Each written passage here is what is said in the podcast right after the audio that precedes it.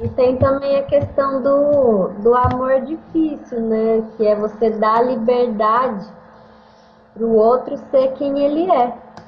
Pois é, que na verdade é, é o verdade, que eu não dou nada. Mim é o né? verdadeiro amor, assim, é o, mais, o é, amor difícil. Mas é que, é que na verdade eu, eu não dou nada, porque a liberdade é dele. Eu tô falando assim, quando você dá liberdade para o outro dentro de você. Porque quando você acha que o outro tem obrigação de fazer alguma coisa, aí você não está dando liberdade, é dentro de você essa liberdade. Sim, acredito que sim. Mas a verdade é que ele é sempre que teve a liberdade vai, dele, vai, né? Vai mudar o arbítrio dele. Ele vai fazer o que ele quiser. Agora, você dar liberdade para o outro ser quem ele é, é uma coisa sua. É uma permissão que você dá dentro de si, que você entende que você não tem, que, que você não consegue obrigar ele a fazer nada. Ah, muito bem observado, Julie. Valeu. É isso mesmo. Ninguém dá liberdade para ninguém, mas na hora que você dá liberdade para o outro, isso te ajuda, porque na verdade dentro de você você não está dando essa liberdade. E aí você fica com esse negócio atravancado. Você fica preso porque você, dentro de você, não dá liberdade para o outro. A hora que você dá liberdade para o outro, você não deu nada porque ele já tinha, mas você se liberta. Agora, ah, tá. para você descobrir é, essa esse aprisionamento que você está é, produzindo dentro de você, a pergunta é: o que que eu não estou permitindo? Você se pergunta: o que uhum. que eu não estou permitindo que o outro faça, ou seja, ou goste? Eu não estou permitindo que o outro é, goste de, de cheiro de gasolina e querosene. Por uhum. que, que eu não estou permitindo que o outro goste de cheiro de gasolina e querosene? Aí você vai descobrir, você vai fazer autoanálise, vai descobrir coisas em você, vai produzir autoconhecimento e vai chegar a um ponto que você fala, que besteira, vou permitir que o outro goste de gasolina, cheio de gasolina e querosene. Então a pergunta é essa: por que, que eu não estou dando permissão para o outro e no que, que eu não estou dando permissão? O problema, Ferrari, é que eu queria ter um namorado grudado aqui em mim. O problema é que você queria que seu namorado tivesse aí, ele não está, é isso? Isso.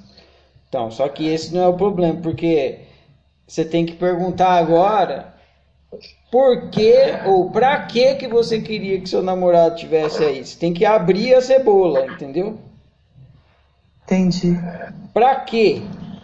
Porque se ele tivesse aí pegando um isqueiro e botando fogo no seu dedão, você ia querer que ele tivesse na puta que o pariu, não é? Muito bom, né, É sempre assim.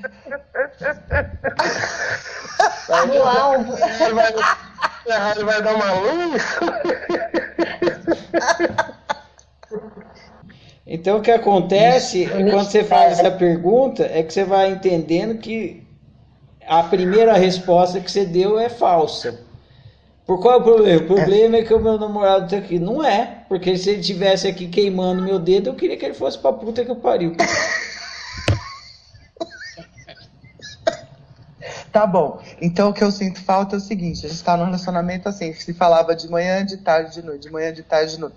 Então eu sinto falta dessa constância, assim, de estar tá sempre em comunicação com a pessoa, sempre saber o que está fazendo, para onde está indo. Não, mas também não é isso, porque se ele pegasse o celular e fala um tipo de música que você não gosta aí. Um sertanejo. E ficasse cantando sertanejo. Ô, oh, liguei pra. É, o amor! Que vai aquele Nossa. fio de cabelo no meu paletó! Oh, não, não, não, não. Puta que pariu, tortura. Você ia desligar na cara dele na hora e ia falar: não volta, fica aí, fica aí, não volta. Não, a questão é que a gente tem uma afinidade muito grande de gostos, de alma, de, de conversa. Uma relação exatamente como eu estava querendo, né? Que é o que não existia mais no meu casamento: respeito e admiração. Então, olha só como a coisa vai mudando de figura e você vai descascando a cebola. O que você, o que o problema é que a pessoa com é. quem que estava te dando afeto fechou a torneira. Foi. Então veja só, o problema não é que a pessoa fechou a torneira, porque é, tanto faz se o açúcar vem do Himalaia, vem da China, vem de Marte, vem de Júpiter, contanto que você esteja sentindo o gosto açucarado no café. Não é? Sim. Você, tá, você É. fica preocupado. Ah, não, esse açúcar não pode porque ele é de Plutão. Ué, o café tá doce. Foda-se que é de Plutão. Não é? Sim. Você põe um Aham. açúcar, se adoçou, tá ótimo. Então é isso, você estava recebendo afeto e a fonte era Plutão. Aham. E a fonte de Plutão parou. Foi. Mas o que você quer não é que Plutão abra a torneira. O que você quer é que o afeto volte para sua experiência. Exato. Só que estava vindo através do objeto, vamos chamar ele de objeto, o quê? Querosene? Ele estava vindo da elite, da tropa de elite, ótimo. Isso. O afeto estava vindo da tropa de elite. A tropa de elite tirou o time de campo e você está sentindo falta de afeto. Quem que está sentindo? Tô. Quem que está Sou a sentindo? vizinha, né? A vizinha. Então de quem é o problema? Da vizinha, né? Mas você, a vizinha está querendo dizer que o problema é de quem? Tá querendo dizer que o problema é do, do Plutão, né? Que parou É o fornecimento É sem da avisar. tropa de elite, exatamente. Então, o que que essa situação está te ensinando? O que que essa história tem para te contar? Você está assumindo que o outro tem obrigação de te dar afeto, Ah, tá. não é? Verdade. Não é? É, ele tem obrigação? nenhuma. Mas você não está permitindo que ele tenha essa liberdade que ele tem, que foi o que você falou alto, em alto e bom tom. Ele tem a liberdade, eu não posso dar a liberdade para ele, mas não está dando. Mas que coisa chorona, né, Ferrari? Que coisa chorona, né?